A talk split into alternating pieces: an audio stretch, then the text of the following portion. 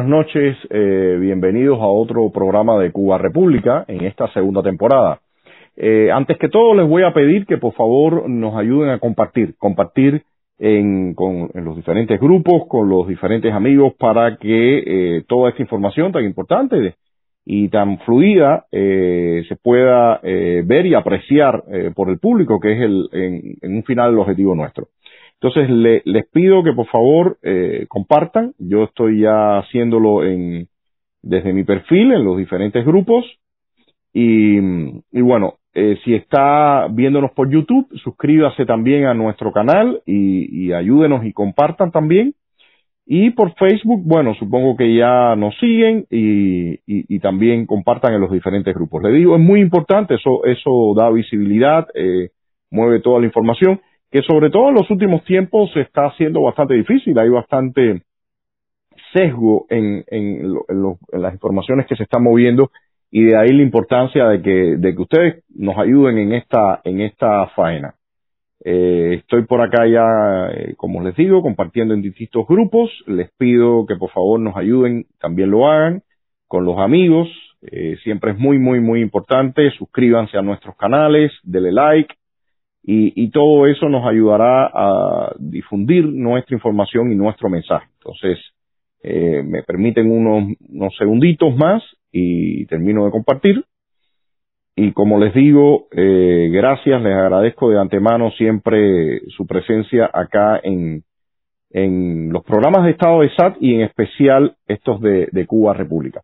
Y hoy, como habíamos anunciado la semana pasada, eh, vamos a tratar eh, vamos a arrancar con la economía y la estructura dentro, eh, la estructura que le ha dado el castrismo a la economía dentro de la isla.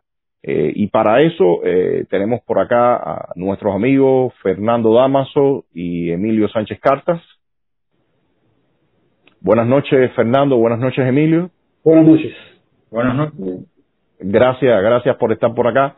Y como, y como adelantaba, el, el programa de hoy va a estar enfocado en, en dibujar, en hacer un mapa de lo que ha sido la estructuración de la, de la economía desde el año 1959 a la actualidad. Y de alguna forma contextualizar todo el proceso y, y sobre todo poner cifras también y, y, y datos para que eh, los seguidores puedan tener una idea general qué ha pasado con, con la economía, que ya ni es economía, eh, que impera en nuestra isla. Y para eso eh, quisiera, eh, Emilio, que nos dieras a grandes rasgos, empezar con una breve introducción tuya de, de realmente por qué fracasa el, el, socialismo. Porque, y sobre todo en Estados Unidos se ha hablado en los últimos tiempos mucho sobre el socialismo o las políticas de corte socialista, eh, hay bastante polémica al respecto. Y a mí me gustaría que arrancáramos con este, con este importante, esta importante eh, introducción o resumen, donde de manera general tú nos vas a describir cuál por qué fracasa el socialismo y, sobre todo en el, en el plano económico, que es uno de los donde, donde eh, fracasa más estrepitosamente. Bueno, muchas gracias y saludos a los que nos, quienes nos acompañan esta noche. Sí, eh, es, pertinente hacer una breve introducción, bien sea sintética, eh, de aspectos fundamentales de la economía eh, política del socialismo, tal y como fue expresada en, los libros de texto, en las clases que, que recibimos, en las conferencias. Y quiero empezar por, desde luego, por la ley económica fundamental del socialismo, tal y como se expresaba, ¿no? Eh, esto tuvo algunas variaciones en su formulación, pero esta que, traigo acá dice la satisfacción cada vez más completa de las necesidades materiales y culturales del pueblo mediante el desarrollo y perfeccionamiento ininterrumpido de la producción social. En algún otro momento se hablaba de la satisfacción de las necesidades siempre crecientes de la población. Tanto esta ley fundamental como las otras leyes que se le subordinan eh, constituyen una verdadera ficción. Eh, baste, ya esta primera frase de la satisfacción cada vez más completa de las necesidades materiales y culturales del pueblo. Se sabe que esto eh, ha sido eh, idealizable, ¿no? Y en cuanto a otras leyes, no, no quiero detenerme en, cada una de ellas, pero solamente hablar de una, de la segunda, que dice incremento constante de la productividad del trabajo. eh, cuando eh, el socialismo, visto a través de, la experiencia concreta de los llamados países del, socialismo real, del socialismo realmente existente, como también se le denominó, eh, estaban caracterizados su economía por una bajísima productividad. lo mismo pudiéramos decir con, otras supuestas leyes, distribución con arreglo al trabajo, es decir, aquello de, de cada cual según su trabajo, en fin, esto es ficción. Esto es ficción, pero al menos me parecía importante y curioso eh, empezar por ahí porque quizás algunos de ustedes eh, no recibieron este, esta información eh, que supuestamente regía la economía en todos los países socialistas. En realidad, cuando, cuando pasamos a ver la realidad de, de, la economía socialista, sería la, la, segunda, la segunda lámina, lo que encontramos ahí es lo siguiente. Ineficiencia, eh, resultado de una subutilización de los recursos o un derroche de los recursos. Eso traía como consecuencia la ineficiencia de la producción, la baja productividad que es constante y las carencias. Hay algo que, que, caracteriza a la economía socialista o, la vida cotidiana en los países socialistas y eh, son las carencias. En algunos países más que en otros, más que en otros, en algunos países eh, durante cierto tiempo, en algunos países eh, con ciertos renglones, pero siempre hubo carencias. Ahora, vayamos al porqué y brevemente de por qué la ineficiencia ¿Por qué la baja productividad y por qué las carencias? Esto tiene una causa. Y la causa eh, se expresan acá. Eh, me voy a detener en algunos de estos rasgos esenciales eh, que explican el fracaso del socialismo o por qué es ineficiente, por qué baja la productividad, por qué hay tantas carencias. Y el centro de todo está en el derecho de la propiedad privada. En el socialismo se elimina o se reduce el derecho de la propiedad privada. Y su contrapartida es la preponderancia entonces de la propiedad colectiva o llamada también propiedad social sobre los medios de producción. Eh, Federico Jiménez Los Santos define el socialismo como la dictadura contra el derecho de propiedad. el derecho de propiedad cuando se desconoce eh, tiene un, corolario que es precisamente la planificación centralizada. Se elimina el mercado, el, mercado es inexistente, salvo el único mercado, se dice, eh, creo que no lo he visto ninguna, en ningún libro de economía, pero se, dice eh, que el único mercado existente en el socialismo es el mercado negro.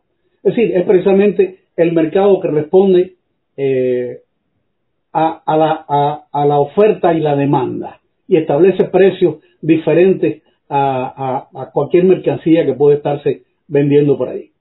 Se elimina el mercado y por otra parte se controla de manera artificial los precios y los salarios. Es decir, quienes fijan eh, los precios eh, es un grupo de burócratas alejados de, de, de, los sucesos reales, de las interacciones reales entre los hombres y y ahí dicen esto vale tanto, una libreta vale tanto, un lápiz vale tanto, etcétera, y esto eh, no tiene correspondencia con, ni con la oferta, ni con la demanda, ni con las necesidades, ni con las aspiraciones.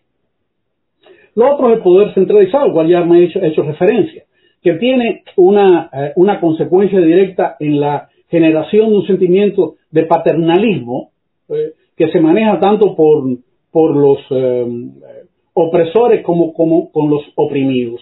Es decir, eh, el, el, oprimido se siente bien cuando el Estado le garantiza un mínimo, un mínimo, un mínimo de, de, bienes materiales o un mínimo, le cubre un mínimo de necesidades.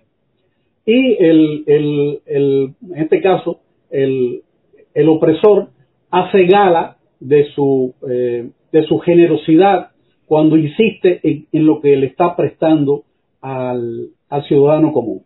Y la otra, la otra consecuencia es la pérdida de iniciativa personal, es decir, una vez que el Estado eh, eh, a precio subsidiario, subsidiados o dando algunas cosas en gratuidad, eh, garantiza un mínimo de, cuestiones eh, a la población, bueno, se pierde la iniciativa personal, nadie tiene deseos de proponer nada, por eso, digamos, en los países socialistas había uno o dos tipos de jabón, uno o dos tipos de, de, eh, gaseosa, es decir, no hay nadie que, que se proponga crear algo diferente porque no hay incentivo, no hay iniciativa personal.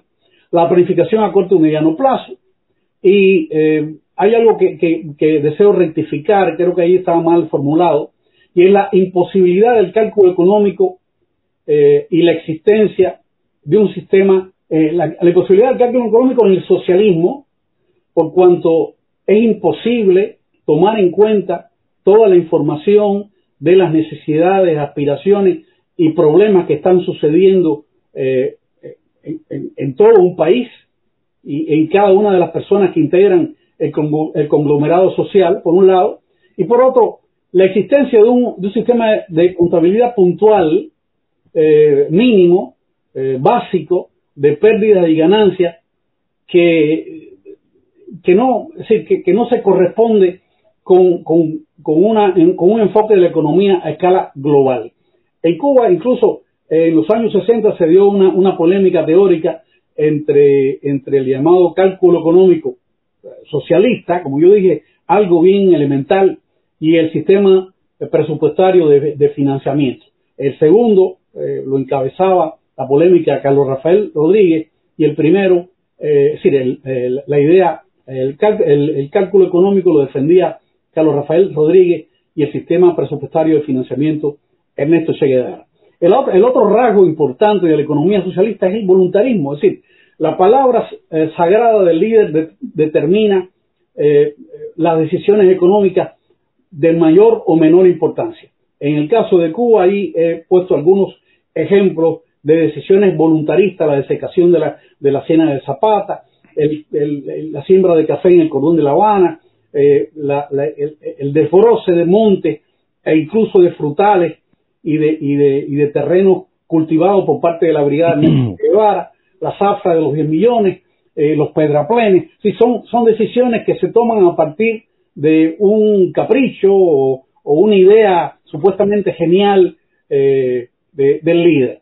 Eh, y eso se da en todos los países socialistas también. La existencia de una burocracia con una duplicación de estructuras, por ejemplo, en provincias o en estados o en, o en repúblicas, hay un delegado de un ministerio, pero también está el líder del partido que, fiscaliza desde el punto de vista político ese mismo ministerio y así sucesivamente hay una duplicación eh, de estructura.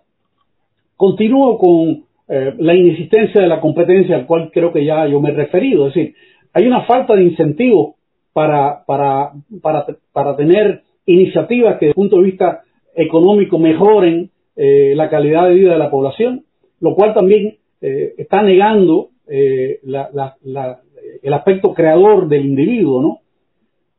La otra el otro rasgo característica es, que la gerencia, es decir, la administración de las empresas se basa no ya en la capacidad, en los méritos de, los individuos, sino en la confiabilidad política. Eso me imagino que todo el mundo lo, entienda porque todo el mundo ha tenido experiencias en ese sentido. ¿sí? Quienes están al frente de estas eh, instituciones o empresas son gente confiable, no necesariamente eh, la gente más capaz y la gente que ha acumulado más méritos profesionales.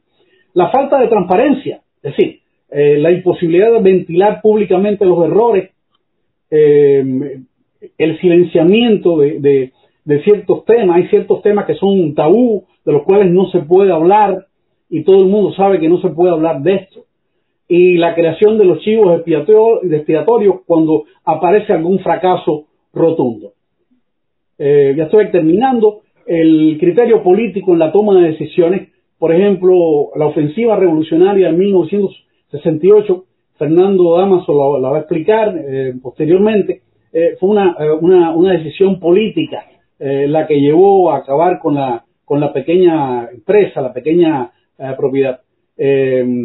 Y bueno, hay que tener en cuenta que, que la libertad económica amenaza el poder político. Esta es la, digamos, la génesis de esta decisión que se tomó en ese tiempo.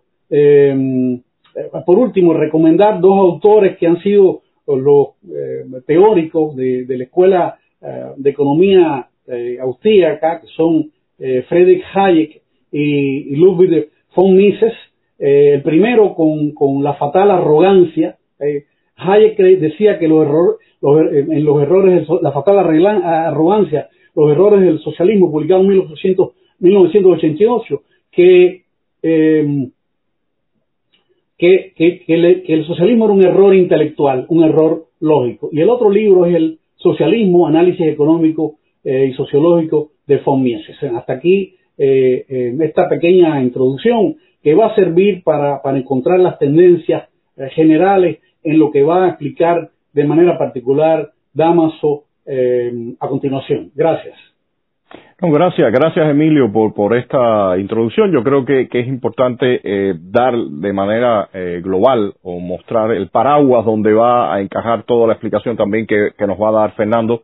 ya aterrizando en la realidad nuestra desde 1959 hasta la actualidad, y todos los pasos que eh, tuvieron que ver, eh, o sea, que están eh, justificados de alguna forma o respaldados por esta, por esta lógica que tú estabas explicando. Así que, sin más, le pido a Fernando que por favor no, no, no nos haga esta explicación cronológica también de lo que vino ocurriendo en la economía de nuestra isla desde 1959. Bien, para dar comienzo a esta parte del programa, eh, yo propongo, eh, para entender mejor eh, qué sucedió con la economía durante estos años, hacer una periodización de los mismos y teniendo en cuenta las características de cada uno de estos periodos. El primer periodo abarcaría del año 59 al año 70. Un segundo periodo sería del año 70 al año 1989 eh, cuando cae el campo socialista. Un tercer periodo eh, sería de 1990 a 1999, eh, cuando la crisis de los años 90. Un cuarto periodo abarcaría del 2000 al 2014 y un último periodo sería del 2014 al 2020. Antes de tratar el primer periodo, o sea, el correspondiente al año 59 y 70, eh, yo quería puntualizar eh, una situación. Como es lógico, cuando se habla de economía hay que utilizar datos estadísticos. En el caso cubano, eh, la estadística es un poco complicada. ¿Por qué? porque tenemos que utilizar datos estadísticos de Cuba, principalmente los que propone o plantea la Oficina Nacional de Estadística. por lo general, estos datos están bastante politizados y eh, muchos de ellos son cuestionables. Y tenemos que utilizar también eh, fuentes eh, exteriores, fuentes de otros países y la opinión o los estudios o las investigaciones que realizan tanto economistas cubanos, economistas cubanos independientes como economistas extranjeros. quiero que tengan presente eso cuando utilicemos esta información estadística. Eh, paso, eh, sin más palabras, a tratar el primer periodo. El primer periodo este del año 59-70 eh, se caracteriza por lo siguiente. En los años 60, en general, en el campo socialista, fundamentalmente en los países europeos, socialistas del este de Europa, se estaban produciendo una serie de pequeñas reformas eh, tratando de lograr más productividad y más desarrollo del socialismo. Digo, pequeña reforma todavía. Sin embargo, eh, cuando se instaura el gobierno, el nuevo gobierno en Cuba, eh, no se utilizan este no se utiliza este punto de partida, sino que se va a, a, los orígenes. O sea, prácticamente se va a la época de Lenin y lo que se establece en los primeros momentos es eh, una economía de guerra. O sea, eh, aunque no estaban previstas en la primera ley de reforma agraria, o sea, no estaba previsto eh, que el Estado se hiciera propietario de las tierras, sino que las tierras que se confiscaban o se expropiaban se repartían entre los ciudadanos, creando pequeños propietarios en el campo. Esta idea se mantuvo muy poco tiempo e inmediatamente eh, las tierras principales pertenecientes a, los grandes latifundios y a las empresas se convirtieron en empresas estatales agrícolas e inclusive eh, se crearon también empresas estatales industriales, eh, ya que en esos años se produjo la confiscación, la intervención de la mayoría de las grandes empresas industriales que había en Cuba. Hay que tener en cuenta que otro elemento fue que aunque se empezaron a repartir eh, títulos de propiedad, esto se detuvo eh, rápidamente eh, porque se partió del criterio de que iba a haber demasiados pequeños propietarios y se trató y se utilizó inclusive la coacción para que estos pequeños propietarios que habían recibido títulos se agruparan en cooperativas de producción agrícola. O sea que desde prácticamente el primer momento, unos meses después de la primera ley de reforma agraria, que fue en mayo del año 59, pues eh, la economía eh, comenzó a ser estatizada, tanto la economía agrícola como la economía industrial. Eh, para ello surgió una institución que era el Instituto Nacional de Reforma Agraria, que en la práctica era un gobierno paralelo ya quien, no, quien realmente eh, regía la economía era este instituto. Eh, el, INRA, eh, como tal, si recordamos, tenía 27 zonas de desarrollo agrícola y casi esto eran feudos, donde el jefe de la zona de desarrollo agrícola determinaba qué se hacía y qué no se hacía. Era un mandamás prácticamente en esta zona. Y a ello, a este instituto, que tenía una, una sección eh, agrícola, de producción agrícola, y tenía una de industrialización, donde vinieron a caer prácticamente todas las industrias que habían sido confiscadas. Esta sección de industrialización del ISRA la dirigía Ernesto Che Guevara, que esta sección es la que después se convierte en el Ministerio de Industria. La primera parte, o sea, la parte agrícola, donde se crean empresas agrícolas estatales, empresas estatales, eh, prácticamente fracasa desde los primeros momentos. Eh, son demasiado voluminosas, no pueden ser administradas y eh, se fraccionan en cooperativas de producción agrícola.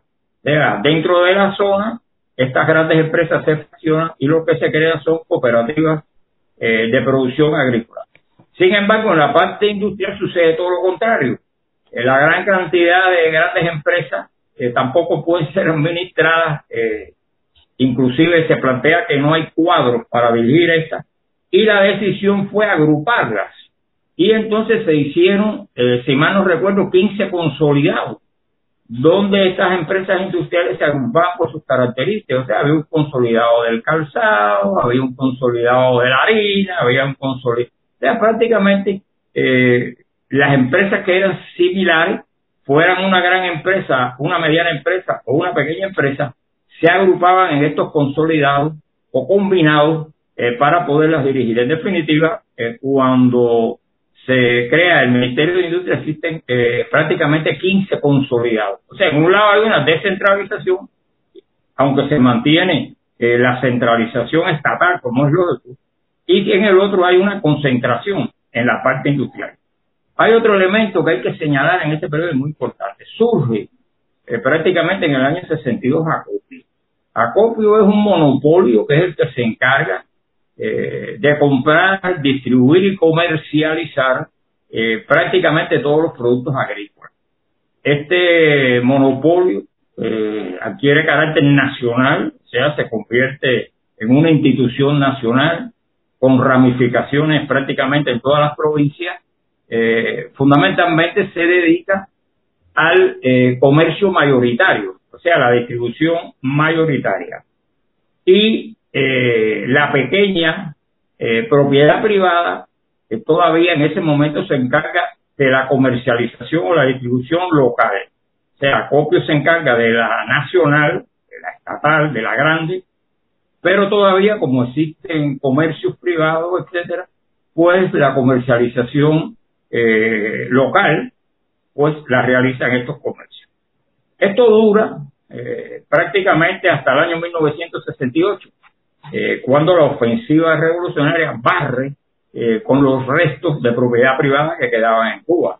Y aparte de casi 55 mil empresas, pequeñas y medianas empresas que quedaban, talleres de reparaciones, etcétera, eh, estatiza prácticamente todo el comercio, o sea, las bodegas, los puestos, las carnicerías, las pescaderías, todo esto se estatiza, esto lo llevaban eh, comerciantes privados y por lo tanto eh, surge lo que viene a ser el comercio interior, que es el aparato eh, que controla eh, toda esta estatización que se realiza del comercio. Paralelamente, en este momento, o sea, desde el año anterior, eh, se está realizando, en el caso de La Habana, el cordón de La Habana. O sea, ya se ve que hay un fracaso en el abastecimiento de, agrícola, de productos alimentarios, y se pretende resolver esto eh, creando un cordón, un círculo alrededor de las ciudades. En el, empieza con La Habana, precisamente, eh, partiendo del criterio de que eh, ahí se siembre todo lo que necesita la capital y se abastezca, o sea, tanto de productos agrícolas, productos agropecuarios, lácteos, etcétera, etcétera. Y eh, se incorpora el célebre café caturra, también para formar parte eh, de esta estructura que se iba a aplicar a las ciudades principales. Comienza con el caso de La Habana.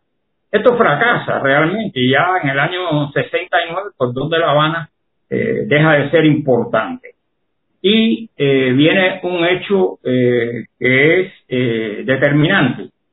El deseo de lograr, teniendo en cuenta los precios que tenía el azúcar en ese momento, de lograr eh, una gran zafra azucarera de eh, 10 millones de toneladas de azúcar. Eh, todos sabemos eh, lo que trajo esto como consecuencia. En primer lugar, se paralizó la economía del país porque eh, todos los centros de trabajo, las fábricas, los comercios, eh, tuvieron que enviar a su personal al campo a participar en los cortes de caña, en la recogida y en la cosecha cañera. Recordamos, los que vivimos esa época, que los comercios tenían y las fábricas un cartel que decía estamos para la zafra y se dejaron de producir, se dejó de prestar servicio y se creó un caos económico. Ya para ese momento, el año 1970, el Estado eh, controlaba absolutamente toda la producción y toda la comercialización que se realizaba en el país. Este periodo, este periodo complejo, eh, yo lo caracterizaría por, con dos palabras, este fue un periodo de improvisación y de voluntarismo, totalmente. Aquí todo lo que se hizo fue improvisado y todo respondió a la voluntad eh, de un señor que determinaba qué era lo que había que hacer, qué era lo que no se hacía, sin contar prácticamente con nadie. O sea, el periodo yo lo caracterizo con esas dos palabras, improvisación y voluntarismo. Eso es lo que yo quería plantear eh, con relación al primer periodo.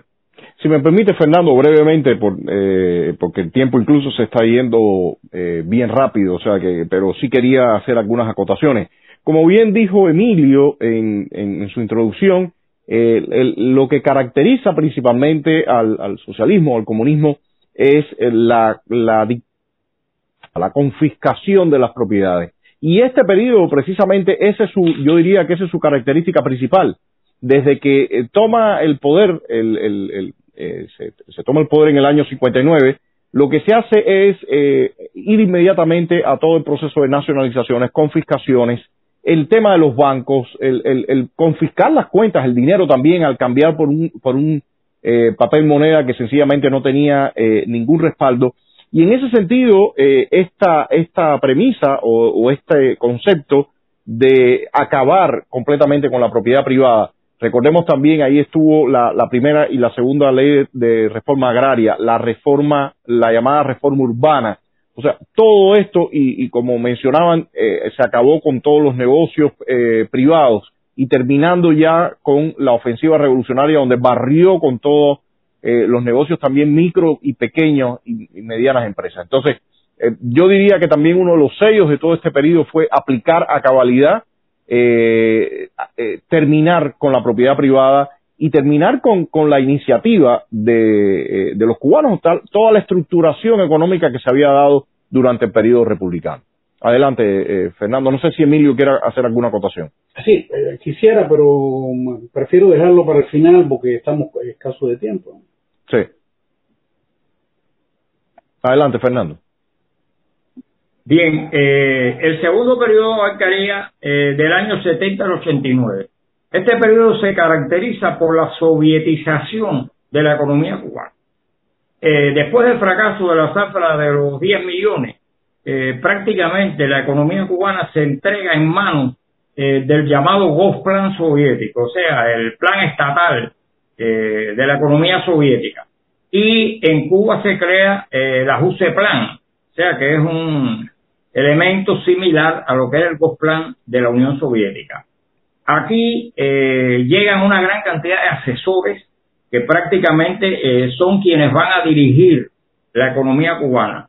O sea, se planteaba así eh, en los círculos internos del poder. O sea que eh, habíamos fracasado desde el punto de vista económico y que teníamos que entregarle la dirección de la economía a los soviéticos para que nos enseñaran a cómo dirigir la economía de un país. Se crean los comités estatales. O sea, aquí existían ministerios, pero inmediatamente eh, a, imagen y semejanza de la Unión Soviética, se crean los comités estatales, Comité Estatal de Trabajo y Seguridad Social, Comité Estatal de Aseguramiento Técnico Material, Comité Estatal de Finanzas, Comité Estatal de Estadística y muchos comités estatales que prácticamente eh, eran quienes eh, controlaban eh, todas las cuestiones económicas. Aparecen los planes quinquenales de la economía, donde se plantea qué lograr año por año eh, hay que marcar que la mayoría de estos planes quinquenales nunca se cumplieron, o sea, siempre fueron incumplidos y apareció eh, un fenómeno que después se quiso borrar, eh, destruyendo prácticamente toda, todos los materiales que se elaboraron, que fue la célebre estrategia año 2000. la estrategia año 2000 era un plan que abarcaba diferentes planes quinquenales y que eh, daba la visión de lo que debería ser Cuba como una potencia agrícola industrial en el año 2000. Cuando hablo de potencia agrícola industrial, eh, el objetivo de estrategia año 2000 era que Cuba eh, tuviera una soberanía alimentaria, que exportara productos agrícolas de todo tipo, que estuviera industrializada y además que exportara sus productos industriales.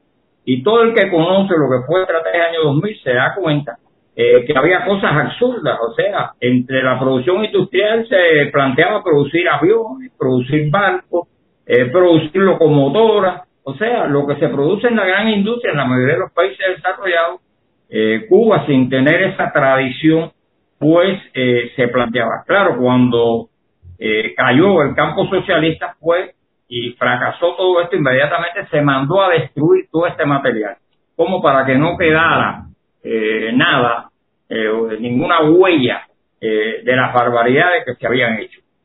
Durante este tiempo, hay que señalar, hubo una gran subvención soviética, como es lógico.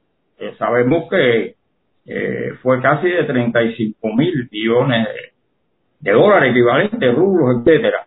Y se produjo eh, una época que muchos dieron en llamar eh, el bienestar de los años 80. Eh, recordemos el mercado centro, las tiendas paralelas, etcétera. Pero si recordamos, vemos que la mayoría de los productos que se vendían en estos lugares no, no provenían de la producción cubana, sino que eran productos traídos de los países socialistas.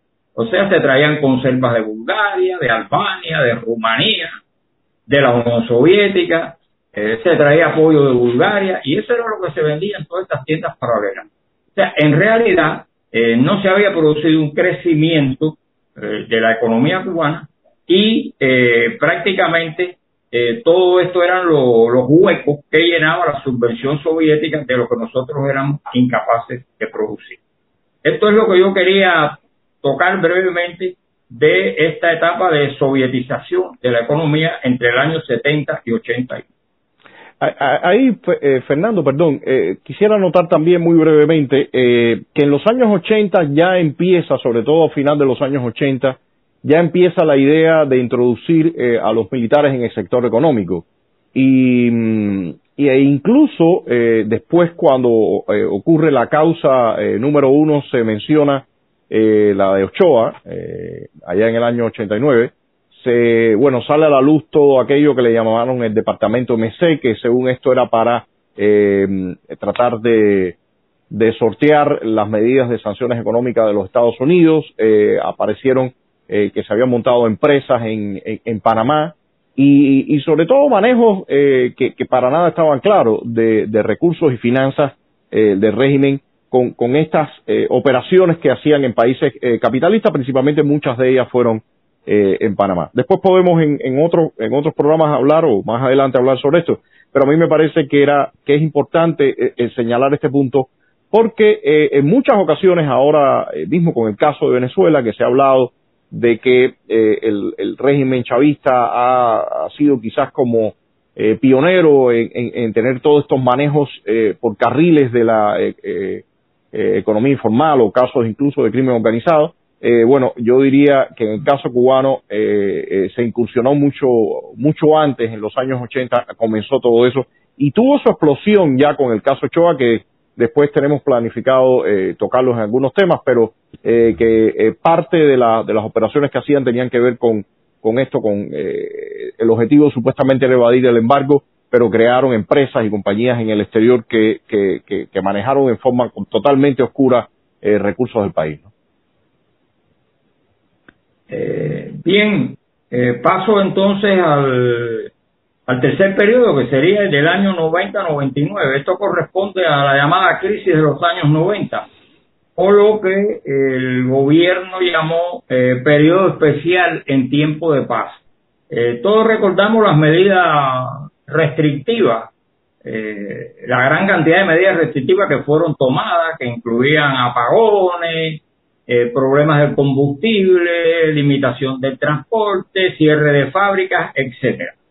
Este periodo especial en tiempo de guerra, eh, en tiempo de paz, perdón, eh, produjo eh, una situación terrible, porque todo el comercio y toda la economía cubana estaba en manos soviéticas y al desplomarse la Unión, al desaparecer la Unión Soviética, desplomarse el campo socialista, pues quedamos prácticamente en el aire y hubo que comenzar a recomponer toda la situación. En primer lugar, se produce eh, una caída total de la producción, o sea, se produce prácticamente entre un 30 y 40% inmediatamente de la caída de la producción.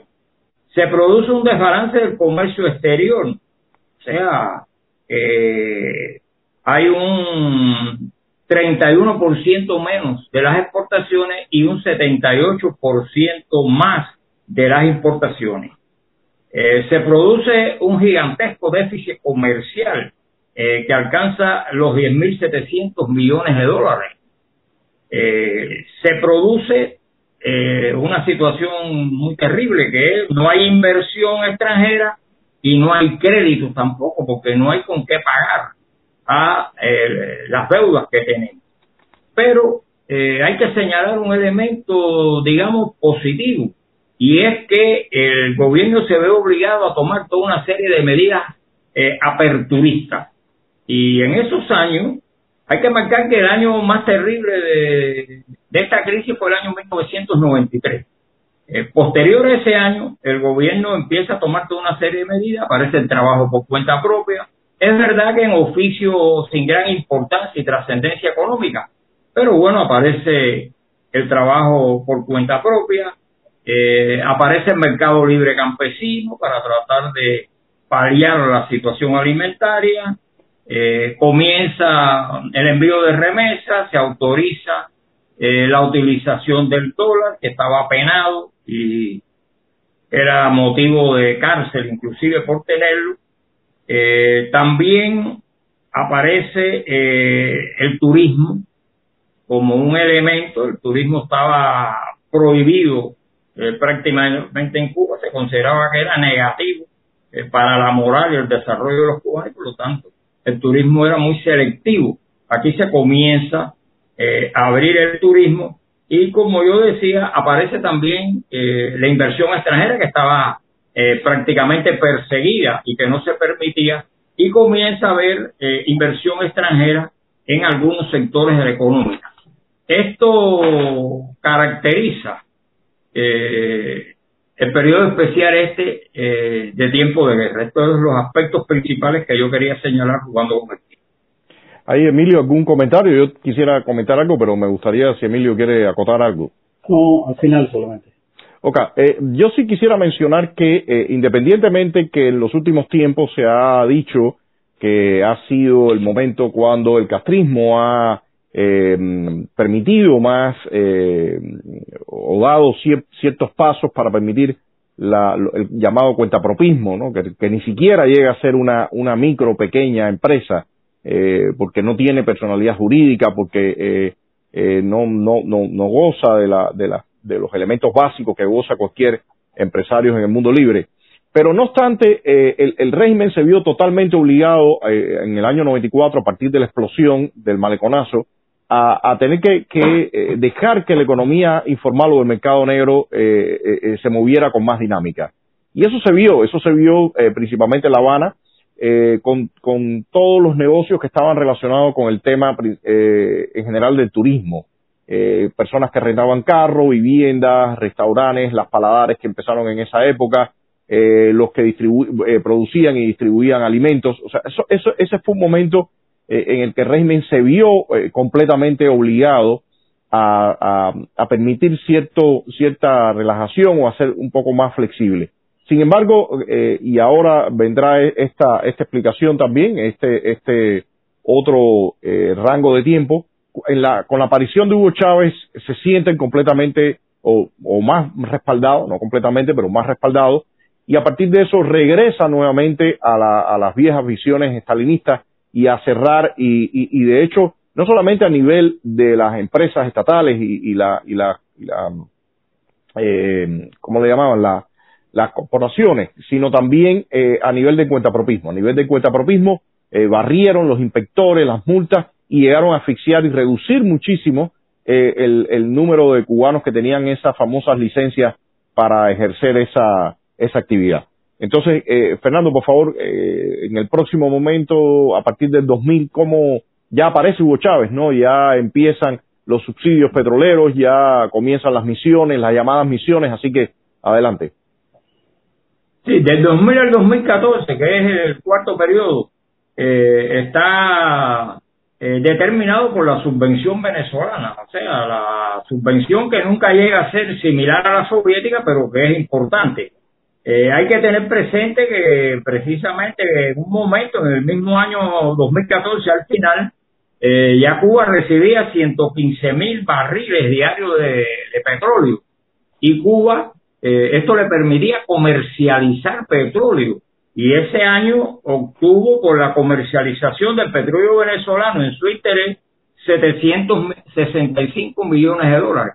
O sea que ya no solamente se abastecía y se completaba la necesidad, que eran unas 90 mil toneladas, eh, 90 mil barriles diarios, sino que se enviaba mayor cantidad para que Cuba dispusiera de un producto que comercializar que no lo producía ella.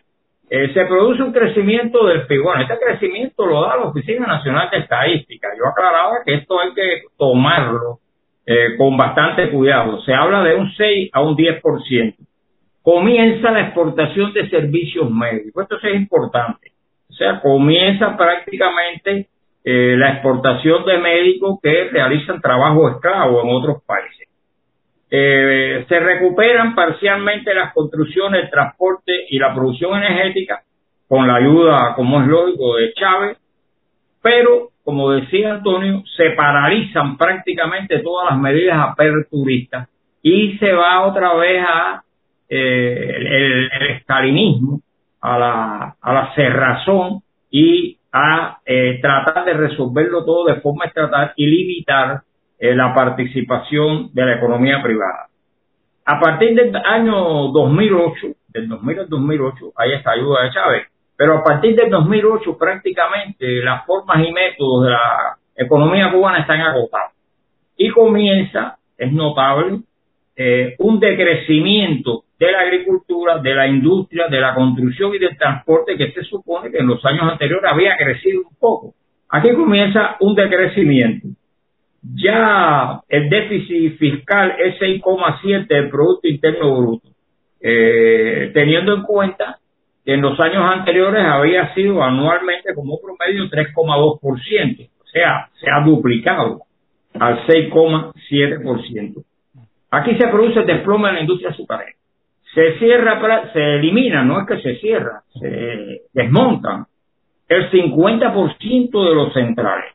Esto trae como consecuencia eh, que la producción agrícola cae hasta el 15% de lo que era su producción, o sea, pierde el 85% de la producción. Y eso es lo que se ha mantenido. O sea, aquí desde hace años eh, lo único que se produce es un millón y como dicen a veces, un millón y un poco más, porque ni siquiera se atreven a decir la cifra eh, que sobrepasa el millón. Creo que la última que dieron fue un millón cuatrocientos mil, después el año pasado fue un millón y un poco más, y este año no sabemos si va a haber un poco más o un poco menos. Y eh, cae totalmente la, la producción eh, manufacturera, tanto agrícola como la ganadera. Aquí hay un elemento importante que yo quiero resaltar y es eh, cuál es la estructura del PIB, del Producto Interno Bruto del 2008. El servicio eh, ocupa el 73,5%, o sea que prácticamente está dedicado, o sea, se obtiene el Producto Interno Bruto de los servicios. La industria de, de manufactura solo ocupa el 13,3%, la construcción el 6,27% y la agricultura y las minas el 3,49%. O sea, eso da que la agricultura está prácticamente por el suelo. Y la electricidad, el gas y el agua el 1,43%. O sea, eh, como se dice, todos los huevos de la canasta se le echan a los servicios, alquilar servicios para el exterior. Esa es la, situación eh, con que llegamos al año 2014, eh, prácticamente en ese tiempo viene la muerte de Chávez, o sea, termina el ciclo eh, chavista eh, y de las subvenciones venezolanas realmente fuertes de eh, el proceso cubano. Y se, se pasaría brevemente, para resumir después ustedes, eh, a eh, lo que queda del año 2014-2020, o sea, hasta la situación actual. Al terminar la subvención venezolana, en ese sentido, perdón, eh, Fernando, yo creo, yo creo que sería importante eh, remarcar, tú lo habías dicho, pero, pero creo que, que, merece eh, remarcarlo, que el, el, el, punto principal acá fue que el régimen empieza a, a basar todos sus ingresos, eh, principalmente en una especie de, de, sistema parásito, un sistema que, que sus ingresos están basados, por una parte, en la llamada exportación de servicios, que no es otra cosa que alquilar realmente a, los cubanos, en, principalmente eh, como profesores, como entrenadores de, deportivos, también servicios médicos a Venezuela. Aparece también ese tipo de contratación en otros países como eh, Brasil, o sea, los países que formaban parte del ALBA o la CELAC, aunque también, por supuesto, en África y en otros lugares también eran mandados estos profesionales. Y eh, a partir de eso, realmente el régimen eh, como siempre, siente muy poco incentivo para desarrollar otras industrias o poner eh, capitales o inversiones en otro tipo de renglones. Eh, un poco similar a, sería la sustitución de, las entradas por el sector azucarero que, se exportaba principalmente a la ex Unión Soviética. En este caso, bueno, el, producto de importación eran los cubanos, que eran los profesionales. Y también es importante señalar el tema de las remesas, ¿no?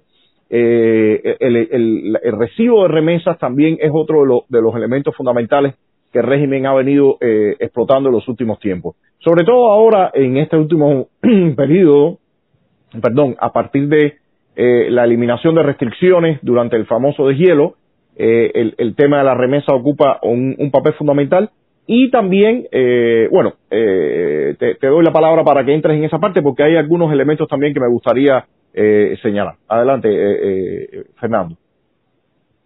Bien, para culminar esta parte de la economía, Eh, yo había señalado que termina la subvención venezolana. Aquí empieza las medidas de Obama con los seis programas eh, que tratan más o menos de oxigenar eh, un poco al gobierno cubano, pero que en realmente no fueron utilizados por esto, o sea, inmediatamente fueron combatidos y fueron atacados y prácticamente esta posibilidad de estos dos últimos años de Obama, 14 al 16, se perdieron. Después viene la época de con las medidas eh, que aplica el presidente el presidente Trump. Ahora, ¿qué es lo terrible eh, de este momento? Se produce la caída del Producto Interno Bruto al menos 11%. El déficit fiscal aumenta el 23%. El índice de producción industrial cae 39 puntos porcentuales por debajo de 1989, o sea, el año anterior al periodo especial. El valor de las exportaciones es menor, es el 62% menor que en 1989 y el valor de las importaciones 22 veces mayor que en 1989, o sea que prácticamente todo hay que importarlo. Sabemos que actualmente Cuba importa prácticamente el 80% y yo diría hasta más de todo lo que consume. De 22 productos clave de la economía, 19 descendieron, 10 bajaron al nivel inferior a 1989 y 11 fueron inferiores a todas las cimas anteriores logradas. En el 2020, o sea, el año pasado, las exportaciones cayeron un 30% y las importaciones un 40% y el excedente de la balanza de pagos global disminuyó de 3.719 millones que había en el año 2014 a 994 millones, o sea, menos 73% prácticamente en los seis años estos. Los servicios profesionales, de lo que hablaba Antonio, mermaron de un 13,8% al 7,2% y después han seguido mermando. Las remesas se redujeron en un 35% y el turismo cayó en un 80% y se calculaba que en el año 2021 eh, caería un 67%. Y para terminar, el desempleo oculto, del cual no se habla, eh, alcanza la cifra del 11%. Estos son los resultados y cómo está la economía cubana en este momento, eh, marzo del 2021. Sí, eh, eh, Emilio, no sé si quieres acotar algo para...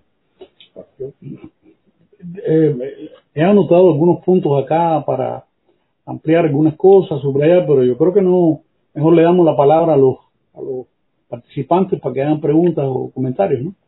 Bueno, yo quería eh, hacer algunas conclusiones también, entonces por eso te comentaba eso, eh, para, para en, esta parte, para pasar a las conclusiones y después a las preguntas y comentarios de, los de, los, de los televidentes.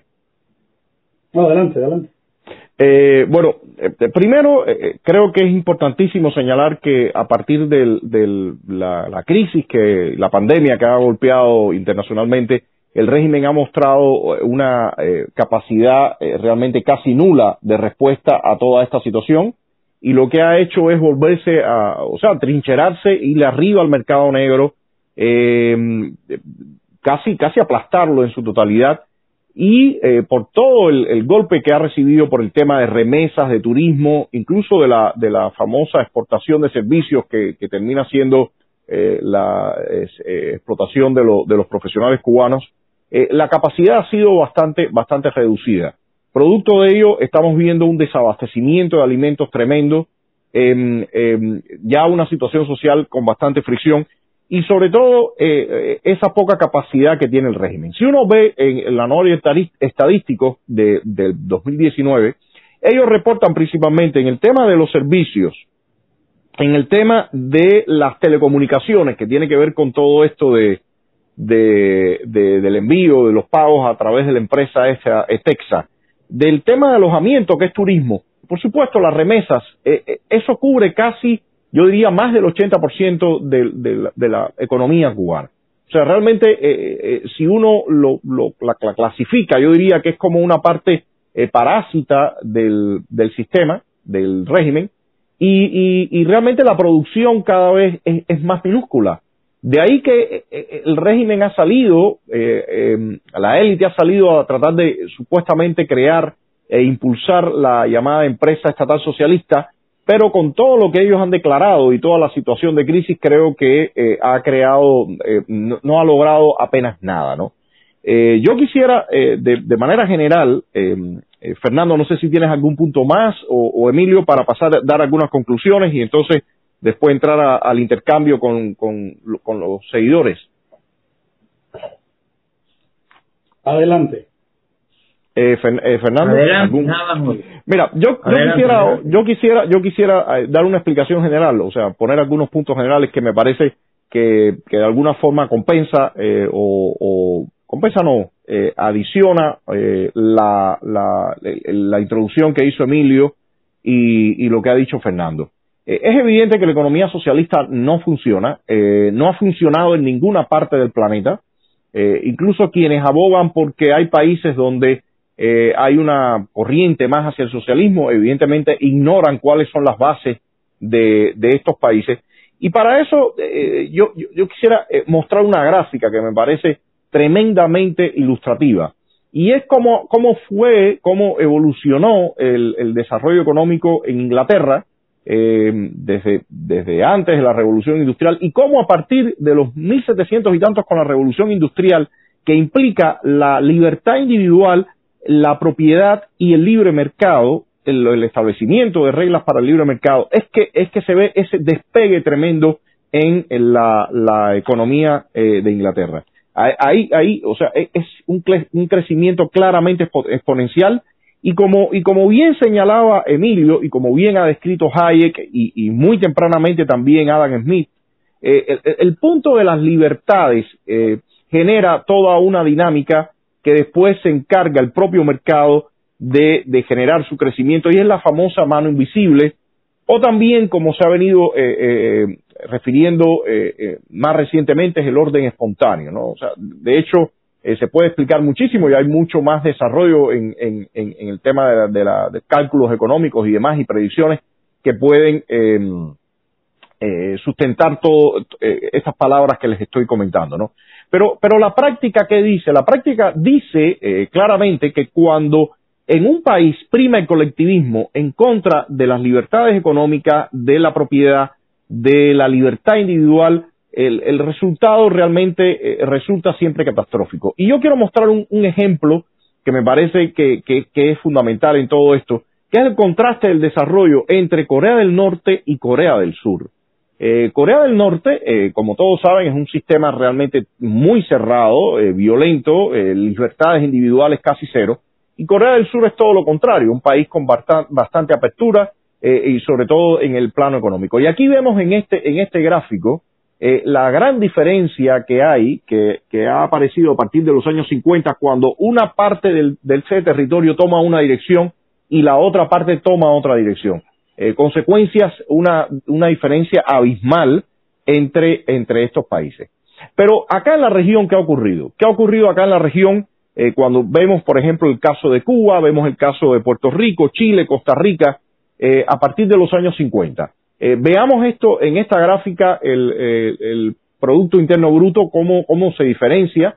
Em, como, como ustedes pueden apreciar, en, a partir, bueno, esto acá es, eh, tengo como fecha de partida de 1902, que es la fundación de la República, y como, y como se ve, hasta los años 50, estos, estos eh, cinco países estaban bastante, eh, el desarrollo de ellos iba bastante eh, parejo, o sea, tenían eh, un desarrollo muy similar. Sin embargo, a partir de los años 60, por supuesto, en un momento inicial este, tenemos que, sabemos que estaban todos estos subsidios de la ex Unión Soviética, pero ya a partir de los años 90, mire cuál, eh, miren cuál e, es la dinámica que se da. La economía eh, eh, cubana, la economía de la isla cae completamente, incluso República Dominicana, que es un, país que tampoco tiene muchos recursos, una isla muy similar y que anteriormente, por supuesto, los índices eran menores que, el de Cuba, pero llega a rebasar, tenemos Chile, Puerto Rico, y definitivamente Panamá, y definitivamente esto nos dice eh, qué, ocurre cuando tú tienes una economía eh, centralizada, cuando prima el colectivismo, cuando no priman las libertades. Y hay un caso también dentro de la economía cubana que quiero señalar, que veremos después más adelante en otros capítulos, pero es el, es el caso de la industria azucarera, azucarera la producción de azúcar. Cuba era el líder mundial produciendo azúcar eh, durante los años 20, durante los años 30. Sin embargo, vean, vamos a ver acá, a partir del año 1961, qué pasa con la producción de azúcar en Cuba y qué pasa en Brasil. Bueno, en esa época tenían el mismo, la misma producción, un tanto menos de 10 eh, millones de toneladas eh, anuales. Sin embargo, miren cuál es el resultado que tenemos hoy. Eh, bueno, acá en esta gráfica está reflejado hasta el 2018. Brasil por encima de 70 millones de toneladas y Cuba está produciendo realmente alrededor de una tonelada, dos toneladas. O sea, realmente eso muestra la tremenda hecatombe que, que, producen los sistemas colectivistas, los sistemas socialistas, y eh, eso se ve reflejado socialmente en un parámetro eh, muy evidente, y es el crecimiento poblacional. Eh, acá en, otra gráfica se muestra cómo se comporta ese crecimiento. El régimen ha tratado de vender que en Cuba el bajo crecimiento tiene que ver con los parámetros de países desarrollados y es totalmente falso en Cuba el crecimiento, el bajo crecimiento está dado porque la población joven escapa del país o trata de no tener descendientes para, eh, con la esperanza de, que les sea más fácil escapar. Sin embargo, eh, cuando vemos los otros países de la región, por ejemplo Colombia, Chile, República Dominicana e incluso Panamá, todos vemos que en las curvas de crecimiento poblacional bueno, hay una pendiente positiva. En el caso de Cuba, e, esa curva se va acostando completamente y hoy en día el tema del envejecimiento poblacional en Cuba es un tema bastante serio porque implica, por supuesto, implicará en el futuro también subsidios para mantener a una población eh, envejecida que por consecuencia siempre trae enfermedades y necesidad de subvención por parte del Estado. Entonces quiero quiero dejar eh, quiero dejarlo acá. Eh, no sé si Fernando o Emilio tienen algunos puntos o, desean que pasemos a, las preguntas del público. si me das un, si me das un minuto estaría bien. Adelante, adelante, eh, Emilio. Sí, tratando de, resumir lo, lo, que lo, que ha expuesto Fernando en tendencias generales de la economía, eh, se me ocurre, se me ocurre formularlo de esta manera. La economía cubana en estos más de 60 años es una economía ineficiente, es una economía donde predomina la baja productividad, una economía donde abundan las carencias de la vida cotidiana en todos los órdenes. La alimentación, el transporte, eh, los artículos de, uso más duradero, etcétera. Es decir, eh, hay que recordar que en Cuba desaparecieron las ferreterías, lo cual, lo cual es un absurdo. Si uno quisiera conocer el desarrollo de un país, hay que ir a la ferretería de ese país para ver cómo se mueve la construcción. En Cuba desaparecieron las ferreterías, eh, signo precisamente del desastre de lo, que, de lo que estaba ocurriendo. Un mal uso de los recursos, subutilización o derroche de los recursos. La, economía subordinada a las decisiones políticas del líder o de, o de, o de, los líderes, una economía parasitaria, además, como característica también eh, esencial. primero con los subsidios y después con la remesa. Es decir, eh, una economía que produce poco y una economía tan, tan endeble que los supuestos logros que fueron la educación y, la, eh, y, la, y la salud pública se vinieron abajo en cuanto ese subsidio fue retirado. Es decir, que no era resultado, esos servicios no eran resultado de un desarrollo económico, como debería, debería ser de manera coherente, sino todo lo, todo lo contrario, era algo artificial.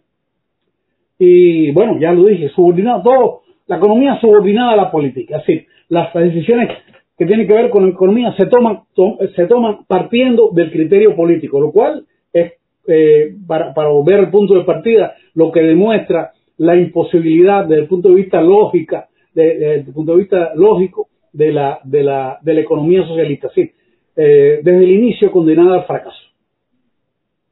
Bueno, no se parece que perdimos a Fernando. Sí, parece que perdimos a Fernando. Yo, bueno, antes de pasar a las preguntas, quería decir que, que hoy en día el régimen se encuentra, eh, eh o, o, o, la estructura económica que hay en el país está bien delimitada con el conglomerado eh, militar GAESA, por una parte, que controla todo lo que es el sector financiero, principalmente hoteles, tiendas, zonas especiales, que es la de Mariel, y eh, por otra parte la, la economía, eh, la parte estatal civil, por llamarla de alguna forma, eh, en la que el régimen ha prometido una nueva ley de empresas para tratar de estimularla, no, no ha eh, todavía aterrizado nada de esto. El sector del cuentapropismo, que, que realmente eh, siempre está navegando a contracorriente con, con todo con todos los inconvenientes que tiene de no, no gozar de una personalidad jurídica, eh, eh, una política tributaria de estafa, eh, no tiene permisos de importación y exportación, eh, no existen los mercados mayoristas, eh, la corrupción pulula y en ese sentido otro elemento fundamental acá para que para que el país subsista y no no se no se ahogue es el mercado negro, la economía informal. En ese sentido, el, el, en los últimos tiempos, como mencionaba, el régimen lo ha golpeado tremendamente y parte de la, de la situación tan acuciante y desesperante que se está viviendo en la isla eh, por estos días tiene mucho que ver con la, la arremetida del régimen contra el mercado negro o la economía informal.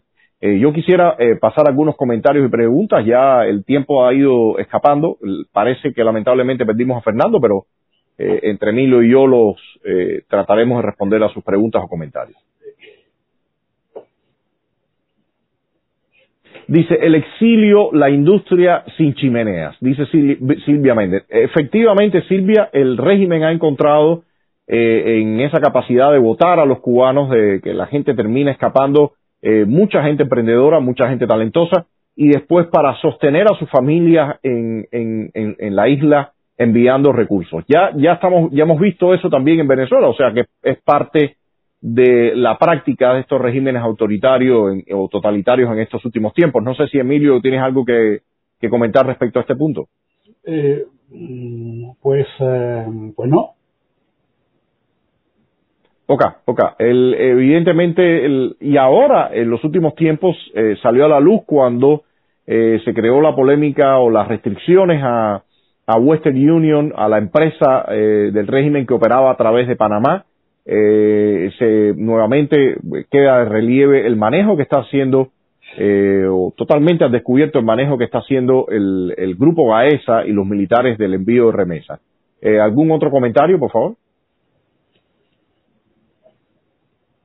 Dice Armando Araya, muy aceptado abordar estos temas en estos programas. Gracias, gracias Armando. ¿Algún otra, alguna pregunta, algún comentario?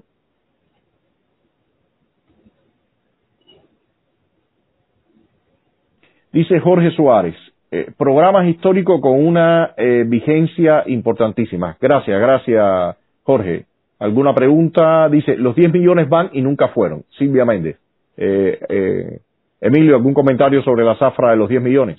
Sí, interesante notar que, que, que, antes de la zafra de los 10 millones, el gobierno cubano estaba coqueteando con una postura heterodoxa en términos de masismo y eh, se arrogaba, digamos, la, el, derecho a criticar a la Unión Soviética, criticaba a China, criticaba lo que sucedía en, Checoslovaquia y, había discrepancias incluso públicas en torno, en torno a eso. Yo incluso recuerdo que cuando la primavera de Praga, la, la, el apoyo que, que dio Fidel Castro al envío de las tropas de, Varsovia eh, se hizo de manera condicional prácticamente, eh, echándole en cara a, los soviéticos eh, que no hayan, hubieran asumido una postura más eh, firme respecto a Vietnam, por ejemplo.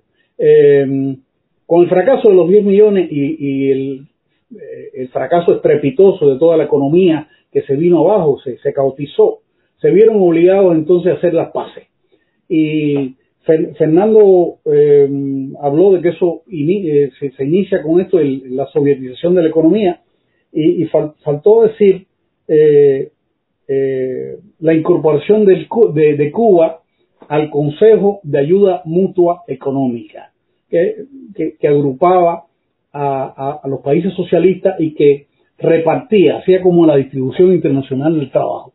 Y a, Cuba le, tocó, y quiero mencionarlo porque es muy curioso y paradójico, le tocó la producción de azúcar. Es decir, que si eh, en la década anterior se había criticado a la República y se había puesto como uno de sus grandes problemas el monocultivo y, que Cuba se consideraba eh, que solamente exportaba azúcar, bueno, pues ahora por decisión del CAME, Cuba tuvo que concentrarse en la producción de azúcar para satisfacer las demandas del campo socialista y se convirtió en, en monoproductor y mono exportador de azúcar. Otra cuestión que no tiene nada que ver con esto, pero que habría que haberlo mencionado, pienso yo, es que en el año 62 y 63 se crea la libreta de abastecimiento, que es un eufemismo, en realidad es una, es un, una libreta de racionamiento o resultado de un desabastecimiento. Bien, eh, Cuba se convirtió en, el país socialista de más tiempo de uso de la libreta de abastecimiento. En otros países eh, tuvo ciertos periodos, a veces aparecía y desaparecía, pero en ningún país como Cuba las carencias, las escaseces se vieron de manera tan flagrante. Y, y al principio tú mencionabas, em, Antonio, el tema de las reformas. Em, las tímidas reformas de Cuba las que ha emprendido hasta este momento, ni siquiera han llegado, ni siquiera han llegado a las reformas que emprendieron los países socialistas durante los años 50, 60 y 70. Estoy hablando de eh, Checoslovaquia, Hungría, incluso eh, Yugoslavia, Polonia, Rumanía, que precisamente lo que estaban buscando era dinamizar la economía mediante el alejamiento de, esa, de ese precepto de acabar con la propiedad privada. Es decir, que dando un poco más de margen a la propiedad privada en estos países para dinamizar la economía. Hasta aquí mi comentario. No, de hecho, Emilio, la, la ley, la llamada ley de empresas que lanzaron en la ex Unión Soviética en los, en los 80, en la segunda, en el segundo quinquenio, en los, segundos, en los últimos cinco años de la década de los 80, eh, que, que, fue parte de todo el proceso de perestroika, en Cuba todavía el régimen no lo ha lanzado. Todavía no lo ha lanzado y no está funcionando. O sea que realmente eh, lo que tenemos es eh, un castrismo eh, con un gran inmovilismo eh, y que ahora veremos cómo reacciona a partir de posibilidades que pueda encontrar con relajación de algunas sanciones por parte de la administración Biden.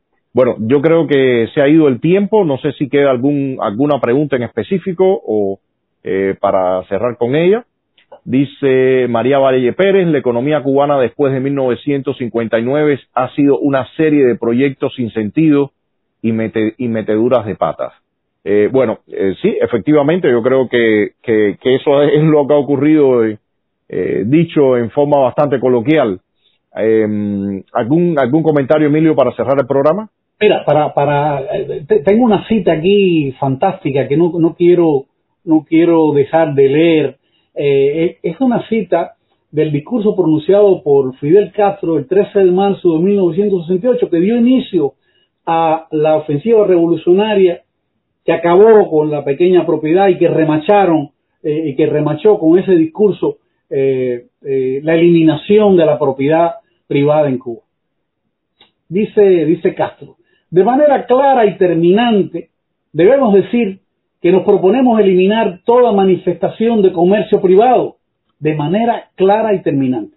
Hay que decir que no tendrán por venir en este país ni el comercio, ni el trabajo por cuenta propia, ni la industria privada, ni nada.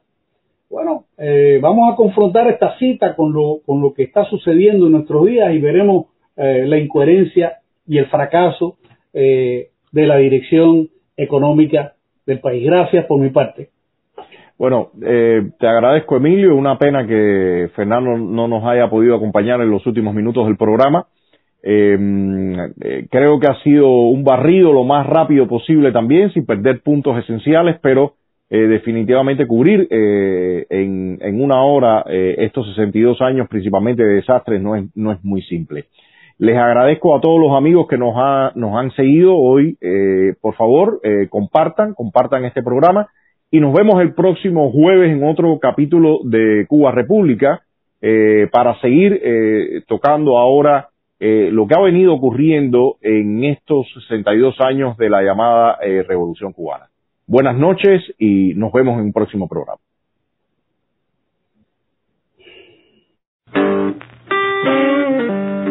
Thank you.